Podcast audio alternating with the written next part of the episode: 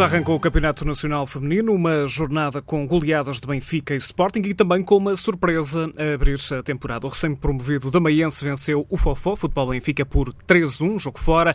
Golos de Mariana Jaleca, Carolina Santana e também Lara Pintacilgo. Estreia assim no principal escalão do futebol feminino nacional para esta equipa do Damaiense, com uma vitória frente a um histórico. Já o Benfica goleou a dos Francos por 5-0 e o Sporting venceu também em casa ontem o Amora por 7-0. Uma ronda onde na Zona Sul o Estoril venceu o Marítimo por 2-1 e o Atlético Oriense uh, Torrense foi adiado. Na Zona Norte, o Braga entrou a vencer, venceu por 3-1 a Ovarense.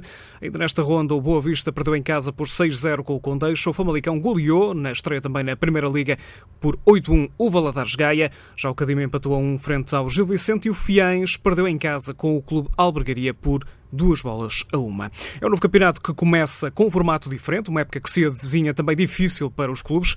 Mónica Jorge, a diretora da Federação Portuguesa de Futebol, explica que a Federação já lançou uma série de apoios, são medidas para tentar minimizar o esforço dos clubes numa época sem adeptos, nas bancadas e com muitas dificuldades de tesouraria. Todos estes apoios, a abertura também de uma linha de crédito do futebol profissional e futsal, no valor de um milhão de euros, a suspensão de todos os processos e pagamentos de multas por parte dos clubes para, para o próprio alívio da tesouraria de, dos mesmos, portanto, a antecipação de pagamentos aos clubes de prémios da Taça Portugal e de todo o futebol feminino, que envolvia o futebol feminino. Portanto, foram algumas medidas de incentivo que a Federação assumiu esse compromisso e assumiu essa responsabilidade uh, social. Portanto, acho que mais do que ninguém a Federação teve essa consideração por, por todos, não é? Neste caso, pelo, pelo todo o envolvimento do futebol em Portugal.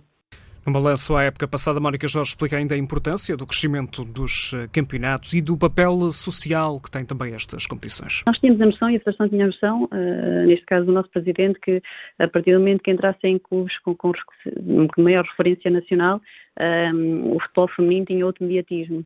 Mas mais do que isso, mais do que, de, que a, promoção da própria modalidade, é o facto da Federação poder contribuir para o, o, direito de igualdade e da paridade nesta modalidade.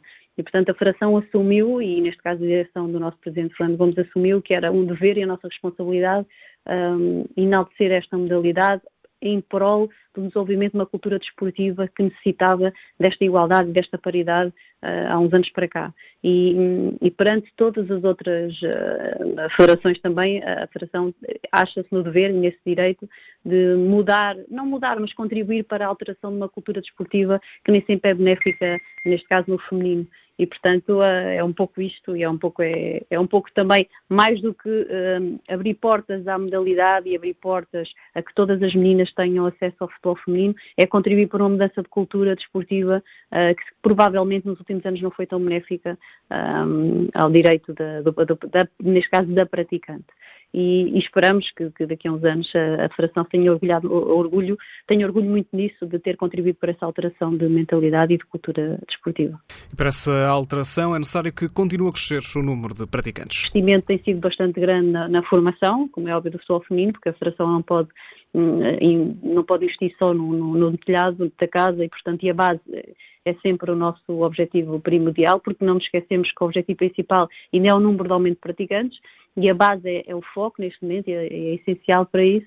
Portanto, é natural que a qualidade exista porque uh, em 7 mil, 8 mil praticantes uh, realmente já nos apurámos algumas vezes para os fatos finais do Campeonato da Europa, um, com, só com este número de praticantes, o que deixa-nos um pouco orgulhosos também da nossa qualidade enquanto uh, praticantes, não é? enquanto também Uh, neste caso treinadores que têm o seu trabalho bem feito e os clubes que investem com, algum, com, alguma dificuldade. Portanto, todos nós estamos um bocadinho orgulhosos trabalho que temos feito uh, no, seu, no conjunto, não é?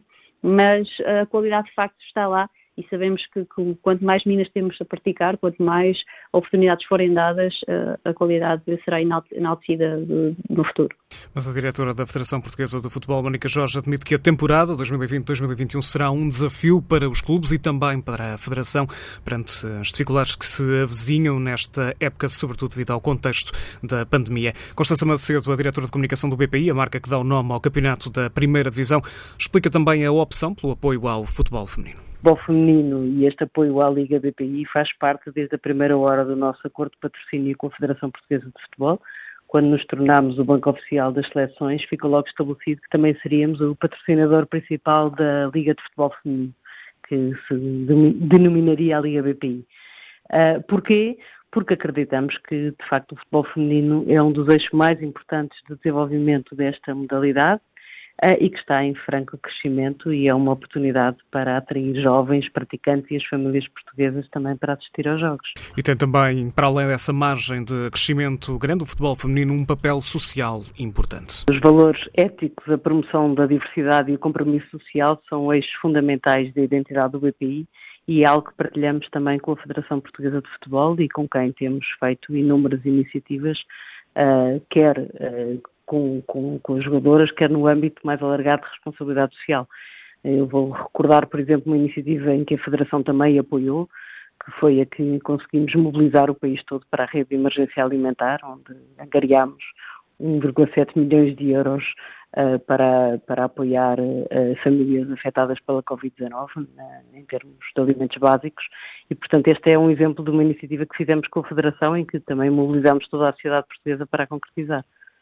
A Liga Portuguesa regressa já no próximo fim de semana para a segunda jornada. Esta semana a UEFA anunciou novos apoios para os clubes e também as datas para o Campeonato da Europa de Futebol Feminino. A UEFA vai antecipar receitas a 676 clubes que cederam jogadores às seleções nacionais, também no futebol feminino, e já escolheu as datas de 6 a 31 de julho de 2022 para o próximo Campeonato da Europa. Deveria acontecer eh, no próximo ano, em 2021, é assim adiado por eh, uma época. Continua a ter como sede Inglaterra. À segunda e à sexta-feira, o TSF Futebol Feminino, edição de Tiago Santos.